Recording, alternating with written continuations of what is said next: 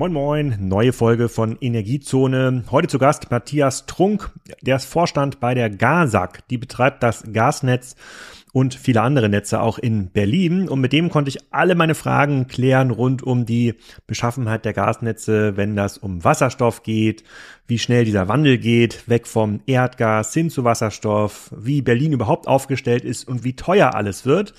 Hat er sehr schön beantwortet. Vielleicht gibt es auch noch mal eine zweite oder dritte Folge. Jetzt aber rein in den Podcast mit Matthias Trunk.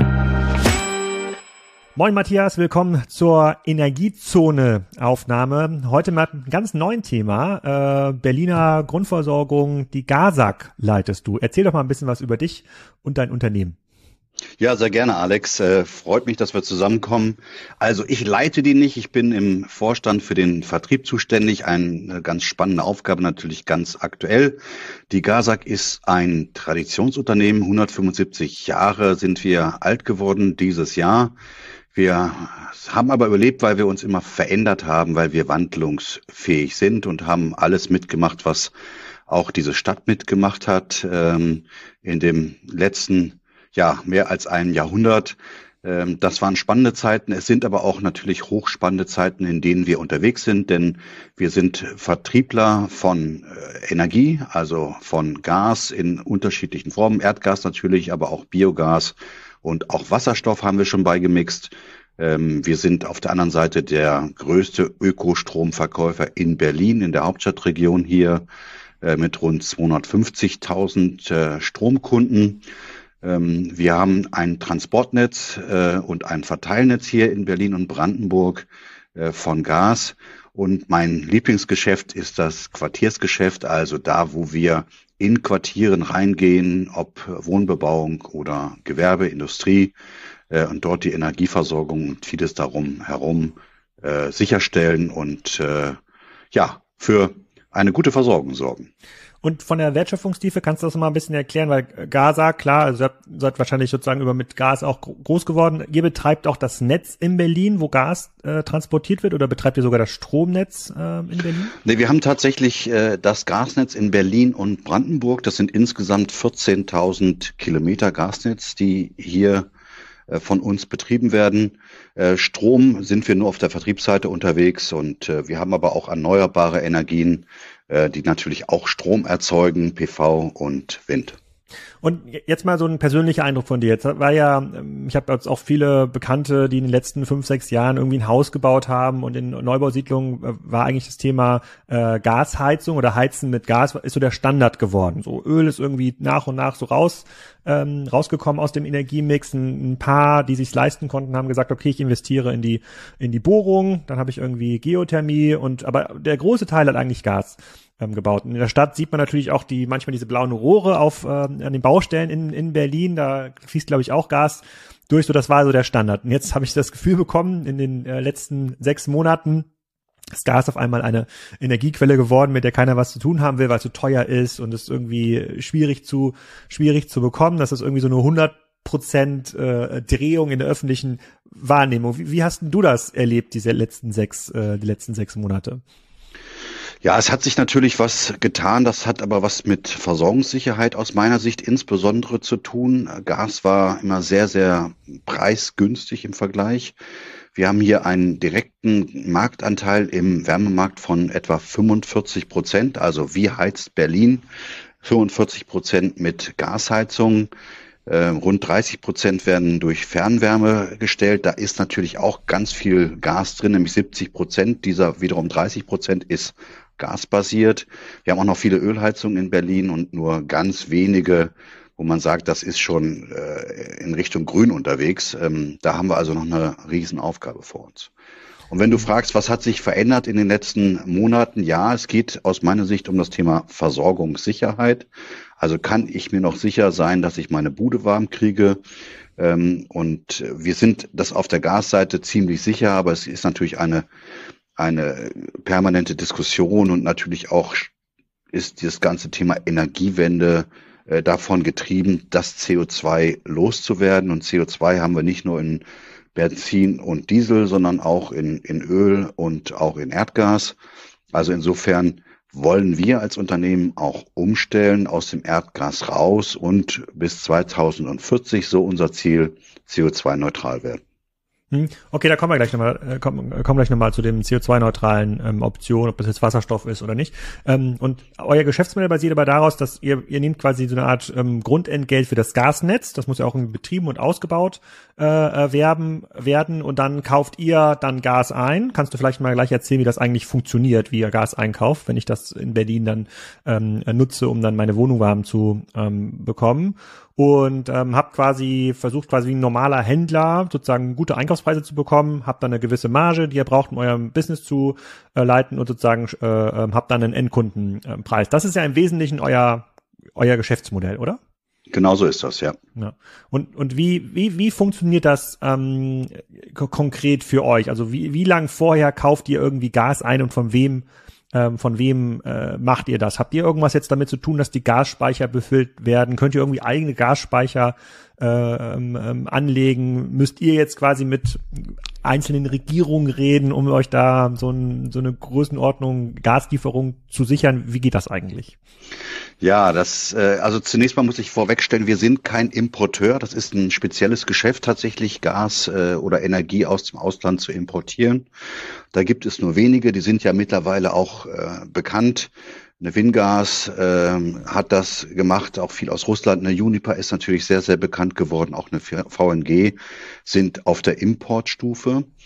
Wir beschaffen unsere Gasmengen von circa gut 20 Handelspartnern, mit denen wir Verträge haben, sogenannte EFITs. Also da steht drin, wie, wie man miteinander handelt, für was man mhm. haftet, wie bezahlt wird und so weiter.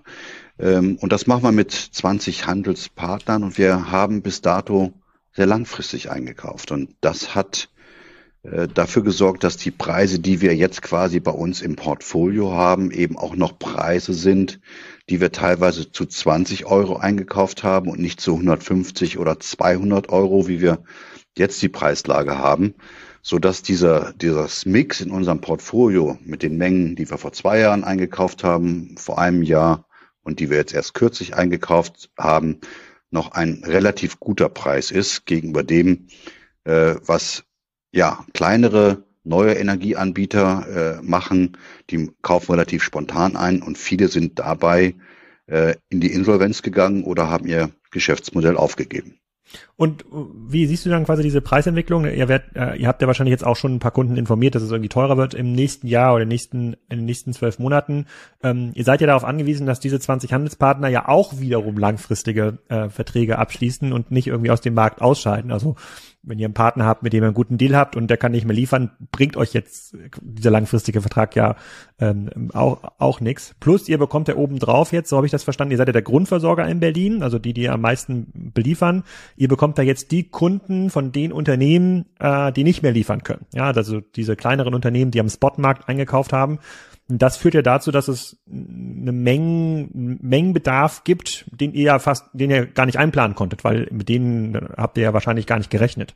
Wie, wie, wie, wie schlägt sich das auf die Preise nieder und was bedeutet das nach vorne hin so in der Preisentwicklung? Ja, zunächst mal zu der Beschaffungsfrage. Also unsere Handelspartner liefern sehr vertragstreu. Äh, Uniper ist auch ein großer Handelspartner. Deswegen sind wir sehr froh, dass die Hilfspakete und die Verstaatlichung von Juniper auch so stattgefunden hat. Wir haben ja alle gehört, wie viele Verluste dort auflaufen. Sie liefern aber zu den Verträgen, die wir geschlossen haben. Das ist für uns extrem wertvoll, für den gesamten Markt wertvoll. Würde ein Unternehmen wie Juniper ausfallen, würden wahrscheinlich alle Energieversorger in Deutschland in einem nachgelagerten Step dann auch ausfallen. Also das wäre der Kollaps des Handelssystems und damit des, der Energieversorgung in Deutschland. Also insofern hat die Bundesregierung nach einigen Diskussionen, die wir im Sommer hatten, absolut richtig gehandelt und das Richtige getan. Also das war äh, Teil eins und, und da ist uns wichtig, dass wir diese Vertragstreue haben. Und der zweite Teil, da hast du die Grundversorgung angesprochen, Alex, genau richtig. Wir kriegen zurzeit Kunden, mit denen wir nicht gerechnet haben. Die brauchen wir auch nicht akquirieren, äh, sondern die kommen zu uns, weil andere Versorger sagen, wir stellen unser Geschäftsmodell ein oder wir geben euch keine Vertragsverlängerung und wir erleben eine Renaissance der Grundversorgung, also ein Zulauf von Kunden. Und am Ende ist das natürlich eine Gemeinschaft, auch eine Solidargemeinschaft, wenn man so will, in der Grundversorgung. Ähm, denn wenn wir ungeplante Mengen dazu kriegen, müssen wir nachkaufen, zurzeit relativ teuer nachkaufen. Und von daher wird die Preissteigerung durch mehr Kunden auch etwas höher ausfallen, die wir zum ersten ersten erwarten. Aber ihr seid ja sozusagen, ihr seid ja eine GmbH, ihr müsst ja Geld verdienen. Also sozusagen, ihr seid ja per Definition jetzt kein Staatsunternehmen oder müsst jetzt jemanden versorgen. Das heißt, wenn jemand sich entschieden hat, aktiv aus der Grundversorgung auszuscheiden, weil er einen ganz günstigen Versorger gefunden hat, keine Ahnung, sagen wir mal, gasgünstiger.de, ich weiß nicht, ob es das gab, aber nehmen wir mal das Beispiel. Nehmen wir das ähm, mal. Der, ja, genau, nimmt er, da kommt er, hat er das Gas dann eingekauft, hat dann irgendwie 1000 Euro im Jahr gezahlt, vielleicht für das, was er da verbraucht hat und fällt jetzt da raus, ähm, kommt jetzt zu euch, dann seid ihr ja schon berechtigt, einen Preis zu nehmen, äh, sozusagen, mit dem ihr ja zumindest nicht drauf zahlt. Sonst müssten ja quasi alle anderen, die ja in der Grundversorgung bisher waren oder bei euch zumindest waren, müssten ja quasi dessen Spekulationsgeschäft ja mittragen. Wie, wie, funkt, wie funktioniert das heute im Detail oder ist es oder ist dann zwischen den Kunden entsteht auch eine Solidargemeinschaft? Ja, das, das entsteht automatisch. Das, das wissen die natürlich nicht, äh, ganz ehrlich, sondern die, die stellen wir ja her. Aber jeder Grundversorger, egal ob Strom oder Gas, also der die meisten Kunden in einem Gebiet hat, in der Regel ist das auch derjenige, der das Netz dann dort hat. Wir sind unbundled, aber das Netz gehört ja auch äh, dazu und bietet auch eine solide Vertriebsbasis. Äh, ähm, ja, die kommen zu uns, wir müssen die aufnehmen. Es gibt die Privatkunden, die kommen in die Grundversorgung. Es gibt die gewerblichen Kunden, die größeren Kunden, die sind laut Gesetz die sonstigen Letztverbraucher, die kommen in die Ersatzversorgung. Und die Ersatzversorgung, die passen wir preislich alle zwei, äh, zwei Wochen an, also jeweils zum ersten und zum 15. eines Monats. Ähm, da es sehr warm war die letzten Wochen, äh, sind die Preise nach unten gegangen, die Speicher sind knallevoll und ähm, wir können das Gas auch nicht zurückgeben, also exportieren. Deswegen sind die Preise richtig runtergeknallt äh, und die Ersatzversorgung ist günstig geworden. Bei uns zurzeit 12 Cent pro kWh. Die war vor zwei Monaten bei 45 Cent pro kWh, also circa das drei- bis vierfache. Also das passen wir nach Marktverhältnissen an. Äh, und Kunden, die dort reinkommen, also die größeren Kunden, die versuchen wir natürlich auch in einen längerfristigen Vertrag zu bringen, denn die haben schon das Interesse, dass sie nicht alle zwei Wochen einen neuen Preis von uns kriegen, der natürlich für sie, aber auch für uns nicht kalkulierbar ist. Hm, und, und die, wie war der Preis äh, pro KWH vor dem Ukraine-Krieg? Also vorher äh, waren wir etwa bei sieben sieben bis acht Cent, also sagen wir mal sieben Cent. Mhm. Äh, wir sind in der Grundversorgung heute bei 10,2 Cent, also da mhm. sind schon so 60, 70 Prozent etwa draufgekommen im Laufe dieses Jahres. Mhm. Und wir erwarten alle eine Preissteigerung. Äh, und wir sehen das auch bei einigen Versorgern zum 1. Januar. Äh, und dann greifen aber auch die staatlichen Hilfen. Also da sprechen wir über die Gas- und Wärmepreisbremse, aber auch über eine Strompreisbremse die sollen ja dann im neuen Jahr greifen. Und für diese, äh, für diese staatlichen Hilfen, die, wie, wie funktioniert das? Funktioniert das so, dass ihr quasi Geld bekommt, sozusagen, was eure Einkaufspreise irgendwie deckelt oder wo quasi alles, was irgendwie, sagen wir, über, über 10 Cent äh, Einkaufspreis ist, wird dann vom Staat getragen oder wird das über, über die einzelnen Verbraucher umgelegt? Also bekommt man das dann irgendwie im Rahmen seiner Gasabrechnung pro Jahr dann vom Staat direkt wieder? Äh, ja, das ist, äh, das ist hochspannend. Also es gab ja eine Expertenkommission Gas- und Wärmepreise.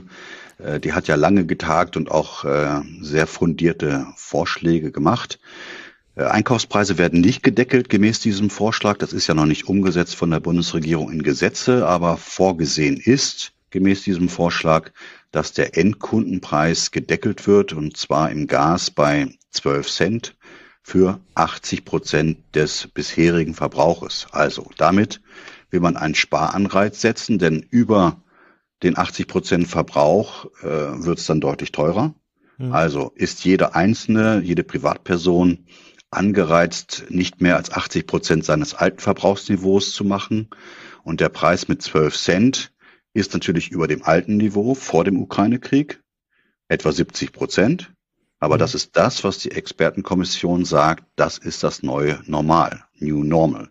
Also wir werden nach dem Ukraine-Krieg, sagen wir 2024 plus, auf einem erwarteten Preisniveau von 12 Cent pro Kilowattstunde landen. Okay, got it. Und diese, diese Diskussion, die man immer in den Medien mitverfolgt, sozusagen die Bäcker können sich das nicht mehr leisten, lassen jetzt die Großbetriebe in diese Ersatzversorgung zurückfallen und die dann früher zum Beispiel sieben Cent gezahlt haben äh, für den Gaspreis äh, oder sozusagen pro pro Kilowattstunde und die jetzt auf 40 Cent hochgelaufen sind und weil das wahrscheinlich ein relativ relevanter Produktionsfaktor ist, sagen die ja, ist hier vier 500 Prozent, dann kann ich meinen Betrieb nicht mehr ähm, äh, nicht mehr betreiben. Ich weiß gar nicht, wie viel Prozent ähm, sozusagen der Energieanteil bei dem Bäcker ist äh, in, in den Produktionsfaktoren. Der ist so schon sau hoch, ja. Ja, ist das ja, schon? Ja, aber klar. sind wir da sind wir da bei 30, 40 Prozent, was Energie aus Energiekosten ausmacht beim Bäcker? Ja, sind wir. Ja? Äh, also ich bin kein Bäcker, aber das ist natürlich brutal äh, energieintensiv. Also die, die Branchen, die da richtig äh, drunter leiden, das sind tatsächlich äh, aktuell die Bäckereien, aber es sind auch, auch Reinigungen ähm, und diejenigen, die unsere, unsere Wäsche sauber machen und, und das für Hotels tun etc., äh, die haben schon ein, ein Riesenthema und die bekommen aber auch diesen Preis von 12 Cent, also die fallen damit rein. Wenn es sehr große Betriebe sind, dann zieht ein anderer Mechanismus für quasi Industriekunden, der aber ähnlich funktioniert wie das, was ich gerade zu den Privatkunden gesagt habe. Okay, das ist also auch geplant, dass man quasi so eine Art Deckelung für größere Kunden, äh, für Absolut. Hat. Ah, okay, okay. Ich dachte, das wäre nur für Privatkunden. Okay. Verstehe ich. Ähm, dann gehen wir mal zu dem ähm, Hauptthema. Jetzt haben, äh, sorry für die vielen Fragen, ich muss das ein bisschen verstehen hier. Ähm, die, ähm, äh, das Thema ähm, CO2-freies äh, Gas oder, oder, oder grundsätzlich ähm, Wasserstoff. Wir haben das hier in ein paar Folgen von Energiezone, also dem Spezialformat schon besprochen und der Uwe Petersen hat das auch ein bisschen eingeleitet, dass, ähm, dass man theoretisch heute eigentlich für die meisten Gasverbraucher schon recht viel Wasserstoff beimischen könnte also jetzt unabhängig davon, ob der Wasserstoff schon da ist und produziert äh, wird, aber das äh, regulatorisch noch gar nicht so ähm, erlaubt ist, äh, weil das gegen bisher zumindest gegen die Regulierung des EGG läuft. Und es gab noch einen anderen sozusagen spezifischen Grund, weil ähm, erdgasbetriebene Autos, glaube ich, äh, gar nicht so einen hohen Wasserstoffanteil fahren dürfen. Zumindest sind sie dafür nicht abgenommen und dadurch, dass Tankstellen sich natürlich aus dem klassischen Erdgasnetz bedienen, äh, ähm, geht das auch nicht. Man kann jetzt nicht einfach sagen, komm, 20 Prozent des Erdgases ähm, oder äh, ersetzen wir jetzt mit Wasserstoff ähm, und dann, das kann genauso verbrannt werden in Heizung. Kannst du das mal so ein bisschen aufklären? Also braucht man neue Netze? Lässt sich Wasser, lässt sich das irgendwie trennen in den bestehenden Netzen? Lassen sich die Verbrauchseinheiten, also die Gasbrenner am Ende, wo das Gas irgendwie verbraucht äh, wird, überhaupt ein bisschen mit Wasserstoff betreiben? Was ist denn dafür nötig? Wie sieht denn da euer Plan aus? Ja, also du hast es genau äh, richtig geschildert. Eines der Hauptengpässe sind tatsächlich die gasbetriebenen Autos. Äh, wenn da ein hoher Wasserstoffanteil reinkommt, dann sind die Tanks nicht mehr dicht genug. Wir erinnern uns alle an das Periodensystem. Ganz oben links in der Tabelle steht quasi das kleinste Molekül Wasserstoff, sehr klein. Deswegen äh, in, in nicht dichten, ganz dichten Behältern, da geht das dann quasi durch. Ähm, die Regelwerke für solche Geschichten schreibt der DVGW, also ein Verband, der sich um, um Gaswirtschaft und aber auch Wasser kümmert.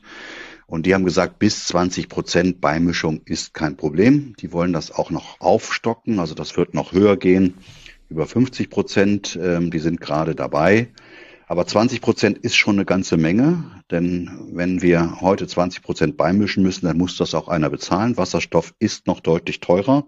Ja. Ähm, das wird sich verändern. Ja, Wasserstoff ist richtig teuer weil es natürlich noch gar nicht in dem großen Maßstab, insbesondere grüner Wasserstoff, also aus erneuerbaren Quellen, weil der noch gar nicht im großen Maßstab hergestellt wird. Wir vergleichen das immer gerne mit der Entwicklung von Offshore-Wind. Die war auch unglaublich teuer vor 10, 12 Jahren, als das so anfing. Ähm, und das hat sich äh, deutlich vergünstigt und ist absolut wettbewerbsfähig geworden. Ähnliches erwarten wir auch für die Produktion und den Transport von Wasserstoff. Ähm, wir haben heute ein Produkt, wir nennen das Naturgas. Das ähm, hat schon eine Beimischung von zwei Prozent Wasserstoff. Wir wollten einfach mal gucken, wie kommt das beim Kunden an. Es ist auch noch Biogas mit drin, es ist 100 Prozent CO2-neutral. Das verkaufen wir relativ gut. Also es gibt viele, die sagen, ich hätte gerne eine Gasheizung mit einem CO2-neutralen Produkt versorgt. Das geht bei der Gasak schon heute. Aber würde das denn auch funktionieren? Also ähm, nehmen wir mal diesen 50% Beimischungsfaktor und ignorieren wir mal die, die erdgasbetriebenen Autos, das sind ja nur, die könnte man wahrscheinlich stilllegen, das sind ja nur ein paar tausend in, in Deutschland. So angenommen, äh, man äh, mischt jetzt da 40 Prozent Wasserstoff äh, also bei. Und das ist auch wettbewerbsfähig, weil jede Windkraftanlage hat dann so einen Elektrolyseur daneben stehen und irgendwie bekommen wir das ins, ins Netz. Würde das denn funktionieren, wenn es bei mir zu Hause an einer Erdgasheizung ankommt? Also könnte das mein Gasbrenner einfach so verarbeiten wie vorher Erdgas? Also der könnte das Stand heute nicht. Also vielleicht wie, wie wasserstoff-ready sind wir denn eigentlich? Also unsere Netze sind zu drei Vierteln Wasserstoff durchleitungsfähig. Also das funktioniert in dem Rohr. Alle neueren Rohre können das. Ähm, ah. Und äh, es geht, geht dann insbesondere bei dem Brenner darum, da nochmal einen Austausch, in der Regel sind das Cent-Artikel vorzunehmen, äh, dass der nicht von der Wand fliegt, wenn, äh, wenn der Wasserstoff ankommt. Also das muss man schon machen. Es gab ja in Westdeutschland ähm, eine andere Erdgasqualität, kommt aus den Niederlanden. Äh, da mussten auch alle Gasbrenner umgestellt worden werden, weil eine, eine andere Energieinhalt äh, in dem neuen Gas, was eher aus dem Osten kommt, enthalten war. Ähnlich muss man sich das vorstellen mit der Umstellung auf Wasserstoff. Ich persönlich glaube nicht mehr an das, was du gerade geschildert hast, nämlich die Beimischung, also Erdgas und Wasserstoff in einem mhm. Rohr, sondern wir werden ein getrenntes Rohr sehen, also ein, ein Erdgasnetz, was zunehmend zurückgebaut wird und ein Wasserstoffnetz, was aufgebaut wird. Wenn wir alles richtig machen aus meiner Sicht, dann werden wir die bestehenden Netze nutzen und das nicht parallel verlegen, sondern abklemmen vom Erdgas, anstellen an, an Wasserstoff. Dazu müssten auch an ein paar Müffen, an ein paar äh, Einrichtungen, technischen Einrichtungen auch wahrscheinlich noch äh, Umstellarbeiten vorgenommen werden. Das ist aber eher, eher die kleinere Investitionsgröße.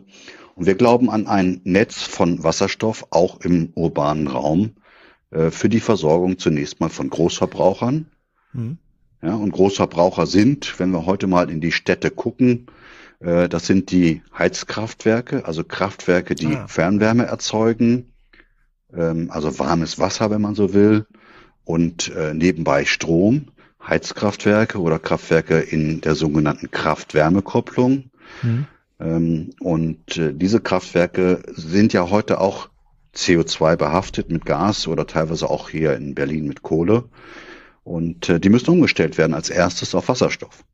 Aber du sagst, du sagst, nur damit ich es verstehe, also angenommen, wir bekommen diesen Wasserstoff, also grünen Wasserstoff, der vielleicht ja sogar im Umland von Berlin erzeugt werden kann, weil da stehen genug Windkraftanlagen oder im Sommer laufen, können da quasi äh, die Elektrolyse, Elektrolyseure äh, äh, laufen an den äh, Solaranlagen. Und über Speichern können wir gleich nochmal reden, wie kann man Wasserstoff eigentlich speichern.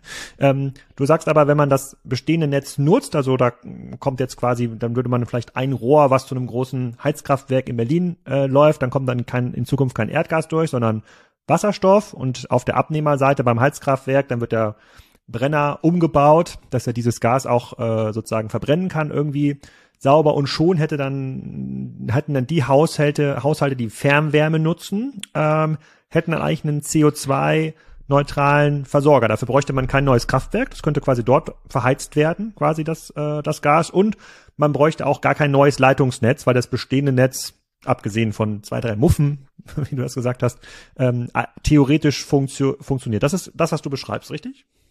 Ja, richtig. Ich will dir aber den einen oder anderen Zahn oder muss ich dir ah, okay, noch ziehen. Okay. Also, wir werden sicherlich nicht ausreichend Wasserstoff hier im Umland von Berlin, also in Brandenburg, für Berlin erzeugen können. Wir sind heute brutal importabhängig, also große Energiemengen kommen aus dem Ausland. Das wird auch zukünftig so sein. Äh, und wir werden den Ökostrom, den wir ja heute in, in Deutschland haben, etwa 50 Prozent des Verbrauches, den wollen wir ja aufstocken, der soll ja noch höher gehen. Wir wollen ja auch die konventionellen Kraftwerke rausnehmen. Äh, das funktioniert natürlich auch durch diese Parallelität der Heizkraftwerke im Wärmemarkt. Aber wir werden auch durch Elektromobilität noch viel höhere Absätze sehen. Und daher brauchen wir den Ökostrom als äh, ja, Quelle für, für den Stromsektor, für den Mobilitätssektor und für den Wärmemarkt werden wir im großen Maße weiter importieren müssen. Aber mh, mm, ja, verstehe ich ja sozusagen zumindest kurzfristig. Aber mein Verständnis bisher bei den erneuerbaren Energieanlagen ist, wir haben jetzt ja 100 Gigawatt installierte erneuerbare Energien. Kapazität, ähm, die ist natürlich vom Wetter ein bisschen abhängig, Wind und es muss natürlich hell sein.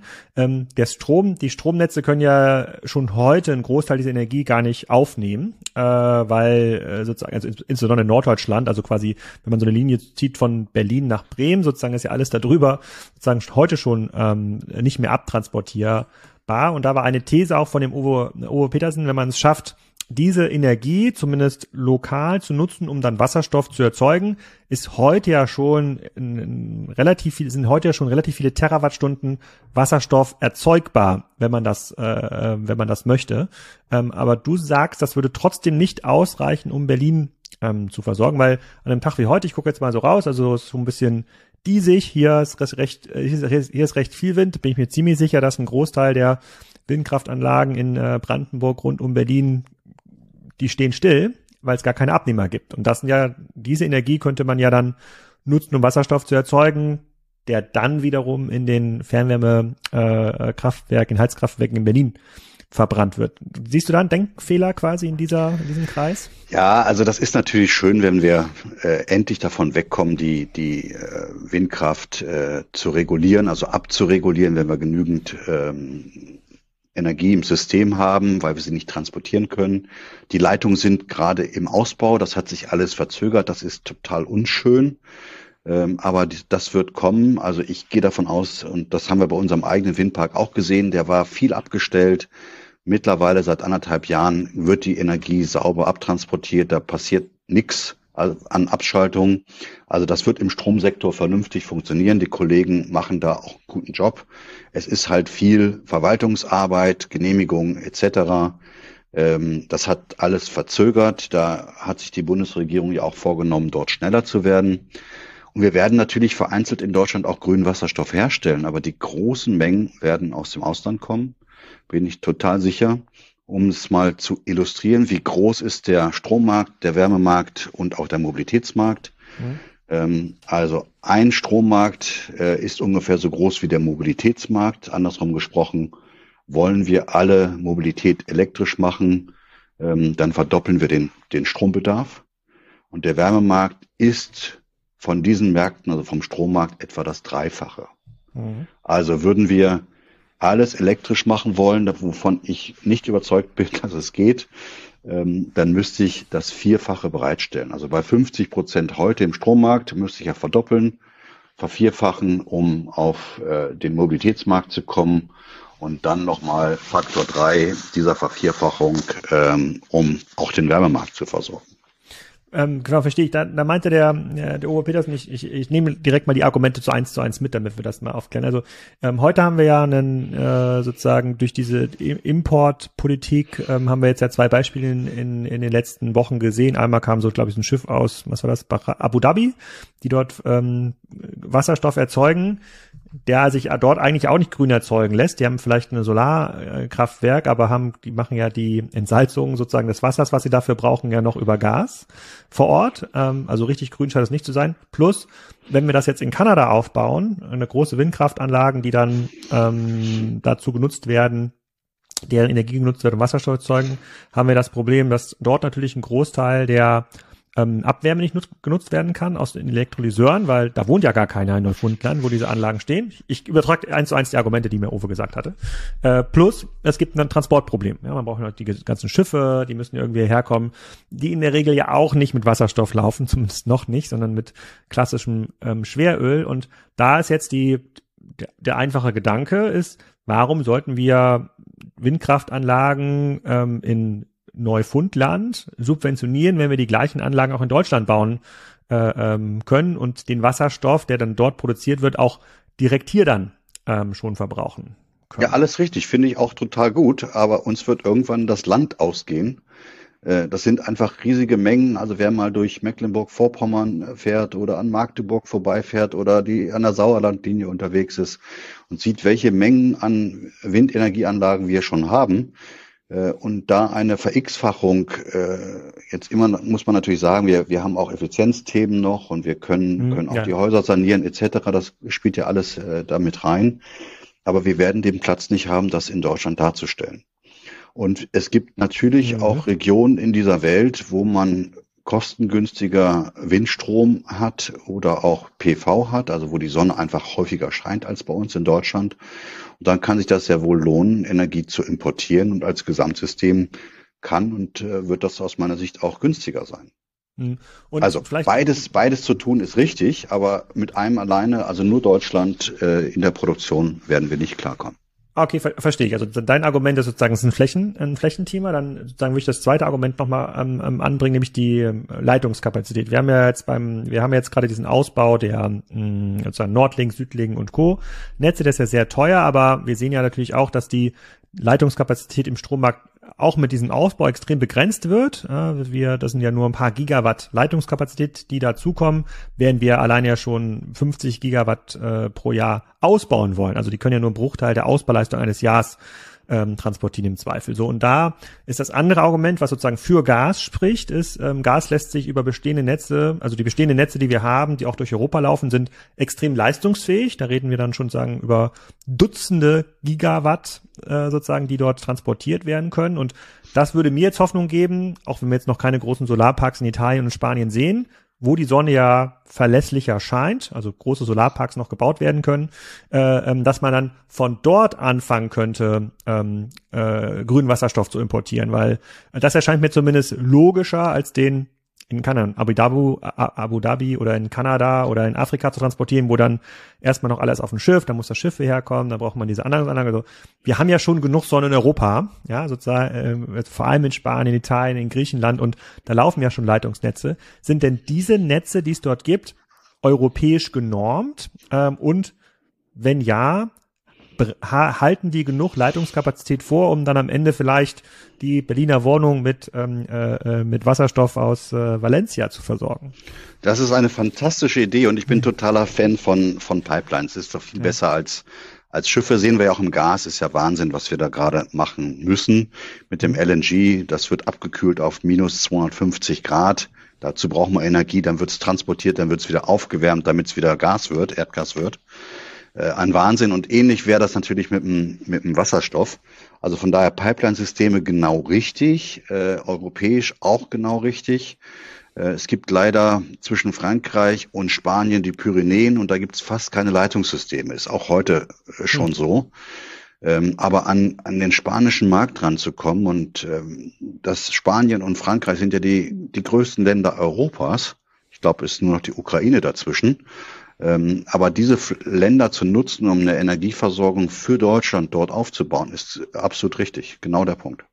Aber du würdest sagen, also heute klar, zwischen Spanien und Frankreich ist schwierig, in, zwischen Italien und Deutschland sind noch die Alpen, aber da gibt's viele Tunnel. Vielleicht kann man da noch ein, ein Rohr durch durchlegen. Ich habe der, der Uwe Peters hat das mal so erklärt, dass diese diese das Nord- und Südlink-Thema, das ist jetzt nicht so, dass du irgendwie ein dickes Kabel im Boden vergraben wird, sondern das ist im Grunde genommen schon so aufwendig wie eine Autobahn fast zu bauen. Also es ist quasi eine richtig fette Infrastruktur, die da im Boden äh, verlegt werden muss. Ist eben nicht quasi mit einem Kabel getan. Wie, wie ist das denn, wenn man jetzt angenommen, man, äh, man, man, man, äh, Bayern können wir nicht nehmen, die haben sich immer so ein bisschen geweigert. Angenommen, wir finden jetzt äh, eine sonnige Ecke in Italien und äh, ähm, äh, nicht so weit weg von sozusagen von den Alpen und wir bauen einen, einen Rohr, damit das irgendwie halbwegs leitungsfähig ist. Wie muss man sich das denn vorstellen? Was ist denn so ein, ein Gigawatt Leitungskapazität? Worüber reden, worüber reden wir denn? Ist das quasi schon so groß wie so ein Autobahntunnel oder ist das was braucht man denn dafür? Ich kann es dir so ganz genau nicht sagen. Ich bin nicht der Experte für, für Rohre, ähm, aber das ist natürlich schon ein, ein großes Vorhaben. Das ist eine, eine Infrastrukturvorhaben, was einfach auch äh, viel, viel, viel Planungsaufwand mit sich bringt, aber was dann am Ende, und ich glaube, wir haben alle noch diese Bilder im Kopf, wie so eine Pipeline aussieht, die in der Ostsee verlegt wurde, die Nord Stream 2. Ja. Ich glaube, die Bilder kennen wir ja alle, was das für Schiffe sind. Diese Schiffe, das kann man ja im Internet einmal kurz googeln, wer da Lust darauf ähm, hat, äh, wie groß das aussieht, so ein Rohr. Da stehen auch manchmal Menschen äh, daneben. Okay, das ist aber das ist aber gar nicht so, hätte ich gedacht, das passt noch weniger durch. Interessant, das ist ein gutes Beispiel, da können wir uns. Äh, also Erdgas, Erdgas und, und Gas haben eine irre, irre Energiedichte. Also da ist schon Wahnsinn, wie viel Kilowattstunden aus einer vergleichsweise kleinen Menge kommen, wenn man das so, so mhm. anguckt. Mhm. Ähm, das ist auch der Riesenvorteil von, von Molekülen und äh, auch, auch der Grund, warum ich glaube, warum wir glauben, und das haben wir auch durch, durch viele sehr wohlwollende, stromwohlwollende Studien belegt, dass wir auch zukünftig Moleküle brauchen im Wärmemarkt. Genau, also ich glaube auch nicht, dass wir, also ist ja auch Quatsch, wenn man quasi moderne Gasheizung rausschmeißt und alles in, in, in, mit Strom macht, wenn man quasi eine grüne Versorgung hat, aber ähm, spulen wir jetzt mal zehn Jahre vor, du hast ja gesagt, bis 2040 würdet ihr versuchen, das auf äh, CO2-neutrale Beine zu stellen. Ähm, ist es, aber du kannst dir schon vorstellen, dass dann 2040 so die, die, der klassisch, die klassische Gastherme, die jemand im Berliner Keller hat, die dann umgestellt worden ist, dass sie dann irgendwie Wasserstoff fähig ist, die bleibt dann eigentlich drin für die Wärmeversorgung des, ähm, des Hauses. Die verbrennt dann nur was ähm, anderes, eben nicht mehr Erdgas, sondern Wasserstoff. Das ist quasi schon das Bild, was du dir auch in der Zukunft ähm, so ausmalen kannst. Ehrlich gesagt, nee, das ist nicht mein Bild, ähm, ah. sondern wir werden da schon ein bisschen mehr umbauen müssen. Also die Berliner Gasetagenheizung, vierte Etage äh, für die Wohnung, die Heizung dort im Flur, die wird nicht mit Wasserstoff, höchstwahrscheinlich nicht mit Wasserstoff betrieben werden auch wenn die Umstellung gar nicht so groß wäre an der Therme, aber die Frage, wie sind denn die Leitungen im Haus? Wenn das Gründerzeit Häuser sind, dann haben die häufig eine Leitung drin, die ist 60 Jahre alt oder vielleicht auch sogar noch älter. Die wird nicht wasserstoffready sein. Also anders als unsere Rohre im öffentlichen Raum sind die, ist die Innerhausversorgung wahrscheinlich nicht H2 ready. Ähm, und da glaube ich eher an Lösungen, BHKWs für einen Häuserblock, also eine größere Einheit, dort wo Wasserstoff auch eingesetzt werden kann, also BHKWs. Blockheizkraftwerke. Blockheizkraftwerke, also das ist auch wieder diese klassische Kraft-Wärme-Kopplung, also dort, dort wird Wärme erzeugt, aber auch Strom. Ah. Und diesen Strom brauchen wir ja auch vor Ort. Wir werden eine riesige Stromlücke haben aus meinem Blick in die Zukunft. Und da wäre es natürlich toll, wenn wir direkt vor Ort, also dezentral, das ist sowieso ein Trend, dezentral dann auch Stromversorgung hätten. Dann brauchen auch die Leitungskapazitäten nicht. So aus meiner Sicht ähm, wäre es unsinnig, jetzt in die Lausitz wieder Großkraftwerke zu stellen, äh, wie wir das kennen jetzt aus dem aus der Braunkohlezeit, ähm, sondern ich würde das in die Metropole bringen zu den Leuten, die Strom konsumieren, zu den Elektroautos direkt vor Ort die Stromproduktion hm. und die Abwärme nutzen für ein kleineres Nahwärmenetz mit heißem hm. Wasser die Wohnung mit Wärme zu versorgen. Und so ein Blockheizkraftwerk, wenn man sich mal vorstellt, in Berlinstraße, in der Naturkundemuseum, das ist so ein Block da irgendwie, da steht dann irgendwie so eine Art Container, an den dann die Wasserstoffleitung angeschlossen wird, äh, der dann in diesem Container den Wasserstoff ähm, verbrennt sozusagen und mhm. über Wärmekopplung quasi ein bisschen Wasser warm macht für Heizung und Duschen äh, vielleicht und der Rest wird quasi dann für die, oder, na, dann würde man wahrscheinlich sogar umwandeln dann nochmal in, einem, in einer Brennstoffzelle, ne? Für, äh, für Strom. Nee, da, kommt, das, da kommt schon direkt Strom raus. Ah, äh, ja, genau, aber das Blockheizkraftwerk, so, das hat vielleicht eine Brennstoffzelle, sozusagen, in dem, in der es dann aus dem Wasserstoff Strom äh, macht, so habe ich mir das vor. Aber wie muss man sich das vorstellen? Gibt's das schon? Irgendwo ein Modell, wo man sich angucken kann? Äh, das gibt's, ja, ja. Es gibt äh, BHKWs, die H2 Ready heute schon gebaut werden.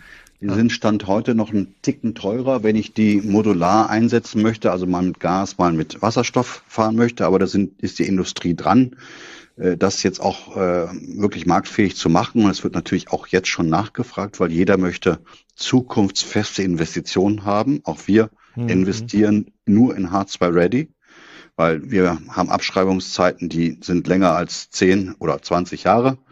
Und in 20 oder in 18 Jahren wollen wir CO2-neutral sein. Also muss das Ding ja heute wasserstoffready sein, wenn ich es danach noch nutzen will. Ähm, und das gibt's. Und äh, ich brauche da keine Brennstoffzelle vor Ort, sondern ich nutze dieses Gas, in dem Fall Wasserstoff, äh, grüner Wasserstoff oder andersfarbiger Wasserstoff, auch nochmal ein Spezialthema. Ähm, das nutze ich, verbrenne das und es kommt äh, Wärme raus und es kommt ähm, Strom raus. Also das ist eigentlich schon alles bewährte Technik, äh, ein bisschen angepasst auf moderne Zeiten. Aber hat es dann quasi so eine Art kleine Turbine da drin, die dann quasi über den, keine Ahnung, über, über, über Druck Strom erzeugt? Das muss ja irgendwas drehen, wenn da keine Bremsstoffzelle drin ist. Machen wir es mal ganz einfach. Das ist, das ist wie ein Automotor. Also ein klassischer Automotor. Hm? Ja, also da sind äh, ah okay okay ja da, da, da, ist dann so eine Lichtmaschine drin. Okay. Da gibt's genau da genau also okay. stellt man sich das genauso vor im Auto wird ja auch Strom produziert aber auch Wärme wenn man mal auf beim klassischen hm. Auto auf die Motorhaube fasst das ist ja auch warm ähm, aber da kommt eben auch Strom und vor allen Dingen auch Bewegung raus und die Bewegung nutzt man äh, wie in einer einem klassischen Kraftwerk um dort Strom herzustellen. Ah okay ver äh, verstehe ich. Ähm Okay, kann auch sein, dass das sogar effizienter ist als die Brennstoff, äh, ähm, Brennstoffzelle. Die ähm, und und ähm, wie groß muss man sich das vorstellen? Also wenn jetzt so ein Neubauprojekt, das können sich ja Leute irgendwie vorstellen. Es gibt größere Flächen auch in Berlin, wo es so ein Neubauprojekt gibt. Ist das wirklich so ein Container, der irgendwo in der Mitte steht? Der ist dann das äh, lokale, dezentrale Kraftwerk oder ist das noch viel kleiner oder vielleicht sogar viel größer? Naja, wir haben das schon gebaut und bauen das äh, gerade mit, mit wachsender Freude. Also wir gehen in Quartiere rein. Also unser Unternehmenssitz ist hier auf dem Eurof Campus äh, in Berlin. Den kennen vielleicht äh, einige. Äh, und dort gibt es eine Energiezentrale, die ist vielleicht so groß wie, sagen wir mal, acht, na, vielleicht 15 Garagen, also gar nicht mhm. so klein. Hier arbeiten aber auch circa 5000 Menschen, die mit Wärme äh, Kälte und Strom versorgt werden. Und äh, das machen wir seit 2014 hier in diesem, diesem großen Gebäude, groß wie 15 Garagen etwa. Ähm, und dort wird alles hergestellt. Im Übrigen seit äh, vielen Jahren schon CO2-neutral. Also hier mhm. werden die Anforderungen an die CO2-Neutralität schon lange, ähm, mhm. insbesondere mit Biogas äh, erfüllt, aber wir nutzen auch Wärmespeicher, wir nutzen Power to Heat, Power to Cool und so weiter. Also man kann das heute schon bauen und die Energiezentralen sind nach Größe des Quartiers mal dicken größer oder sie passen auch in einen Raum, der halb so groß ist wie eine Garage, wenn es ein bisschen kleiner ist. Okay, dann letzte Frage. Wir kommen schon wieder, wir haben mich wieder schon deutlich überzogen. Ist einfach zu spannend, dieses Energiezeugs. Ähm, letzte Frage. Ähm, jetzt haben ja viele Leute, die gerade äh, ihr Haus frisch gebaut haben und vor zwei Jahren ihre Heizung äh, gewechselt haben, Öltherme raus, Gasheizung ähm, rein, haben jetzt gesagt, ach, das ist nicht mehr zukunftsfähig. Jetzt ähm, schnell nochmal, äh, schnell nochmal eine Wärmepumpe ähm, daran und die drei Jahre alte äh, Gastherme ähm, raus. Was hältst du von so einem Move? Ja, also das äh, Wärmepumpe ist natürlich äh, super. Also die ist schon durchaus effizient. Man braucht aber auch eine Menge Strom dazu. Aus meiner Sicht muss man bei Wärmepumpen immer PV mitdenken. Also PV plus Wärmepumpe ist eine der neuen Energien. Ähm, man kann das auch als Hybrid ausgestalten. Für die kalten Tage lässt man die äh, Gasheizung noch drin. Es ist ja auch erlaubt, äh, aber da eine Stromheizung mit Ökostrom selbst erzeugt auf dem Dach zu bauen, ist völlig richtig. Wir haben Geothermie als Quelle. Wir erschließen uns gerade die ähm, Rechenzentren, die Abwärme aus den Rechenzentren, die ja aus dem Boden sprießen überall, weil wir einfach Rechnerleistung brauchen ohne Ende. Die müssen gekühlt werden, diese Rechner. Und die Abwärme geht Stand heute ungenutzt in die Atmosphäre. Aber ist das, das relevant? Also ist, ja, ist das eine das relevante ist super Menge? relevant. Super relevant. Ja? Ja. Also für die Rechenleistung, die Berlin so braucht, in Rechenzentrum in Berlin, wie viele Haushalte lassen sich damit noch heizen? Äh, Tausende. Tausende, Tausende. Zehntausende. Also wir sind gerade dabei, ein, ein Rechenzentrum der Firma NTT ähm, zu erschließen. Die haben eine Stromanschlussleistung von 30 MW. Und die Abwärme, die da rauskommt, das ist nur umgewandelter Strom. In, 30 Megawatt haben die quasi. 30 Strom. Megawatt, da geht so ein Kabel rein. Ähm, und ähm, da stehen auch Ersatzkraftwerke, weil das muss ja immer laufen. Verfügbarkeit mhm. ist ein Riesenthema. Und aus der Abwärme, die da rauskommt, das ist von der eingesetzten Energie sind 98 Prozent Abwärme, die zu nutzen und damit ganze Quartiere zu versorgen, ganze Kieze, ganze Stadtteile zu versorgen, das ist das, wo wir hin müssen. Krass. Wusste ich nicht. Ich hätte, hätte gedacht, dieses Thema hier, äh, wenn jetzt ein Rechenzentrum wäre, da könnten noch irgendwie zwei, drei Haushalte mit äh, sozusagen die Füße warm machen. Aber du sagst, das ist ein richtig relevanter, also wir können schon mehrere Prozentpunkte quasi unserer kompletten äh, Heizversorgung über das Thema ähm, Abwärme aus Rechenzentren äh, lösen in Zukunft. Ja, krass. Absolut. Wusste ich nicht. Oh, wieder was gelernt. Also ich glaube, das bleibt nicht die letzte Folge. Ich habe ich hab sozusagen, ich nehme die frohe Kunde mit, äh, dass äh, ein Großteil unserer Netze schon wasserstoffleitungsfähig sind, also neue Rohre, die dicht genug sind, um das kleine Molekül Wasserstoff äh, drin zu behalten. Ältere Systeme, insbesondere Häuser aus Gründerzeiten, wo die Rohre noch im Haus verlegt sind, da wird es wahrscheinlich noch eine Modernisierung nach vorne äh, ähm, ähm, geben. Du bist der Meinung, dass wir auch in Zukunft große Mengen Strom, also große Mengen Wasserstoff importieren müssen. Wir werden quasi mit der Ausbauleistung nicht schnell genug ähm, hinterher herkommt, bist aber zuversichtlich, dass wir bis 2040, zumindest in eurem äh, Beritt, da CO2-neutral ähm, sozusagen in der Gasversorgung ähm, seid. Und bis dahin wird nicht jeder seine Gasheizung ähm, sozusagen entsorgt haben, sondern das bleibt ein wesentlicher und vielleicht sogar immer noch der größere Teil der Wärmeerzeugung äh, in Deutschland. Absolut. Äh, gut zusammengefasst. Vielen Dank, Alex. Äh, eine Sache kann ich ja zum Schluss nochmal sagen. Also wir werden bestimmt in 10, in 15 Jahren nicht mehr Gasherde haben. Also dieses berühmte Kochgas, äh, das wird sicher aussterben. Da bin ich von überzeugt, denn wir Aber werden. Ist das noch relevant? Ist das eine relevante ja, Für viele ist das ein, ein, eine Freude, mit Gas zu kochen. Ähm, aber wir werden. Aber der Gasgrill, der Gasgrill muss ich hier als Gasgrill-Fan bestehen, äh, gestehen, der bleibt uns noch erhalten. Propangas. Ja, wir schauen mal, auch das muss CO2-neutral werden. Äh, also, da wird es andere Gase geben und ich glaube, es wird nicht der gleiche Grill sein, den du heute schon hast. Oh Mann, oh Mann, oh Mann, oh Mann. Da muss ich nochmal mit den Leuten von Schickling Grill reden. Hier, die waren vor ein paar Folgen mal im Podcast, glaube vor 200 Folgen. Von denen habe ich den Grill. Der wasserstofffähige Gasgrill. Das ist ein Thema, das hatte ich noch gar nicht auf der Pfanne. Bisher. Matthias, vielen Dank für deine Zeit äh, und ich hoffe auf eine Folge 2. Sehr gerne. Hab vielen Dank, Alex. So, ich hoffe, das eine oder andere ist hängen geblieben rund um das Thema Gasnetze in Berlin, aber auch Gasnetze allgemein. Am nächsten Sonntag verifiziere ich diese ganzen Aussagen natürlich nochmal mit Owe. Den Podcast habe ich auch schon aufgenommen. Und zwischendurch kommt noch eine Folge mit Frosta. Also schreibt mir gerne den, die Fragen, die euch interessieren zu Frosta. Das nehme ich ähm, morgen früh auf. Solltet ihr den Podcast also schon noch hören am Sonntag und ihr immer schon eine Frage haben rund um das Thema Frosta oder Frosta-Produkte, lasst mich das wissen. In diesem Sinne noch einen schönen Restsonntag oder Restwoche, wenn ihr auch den Podcast hört.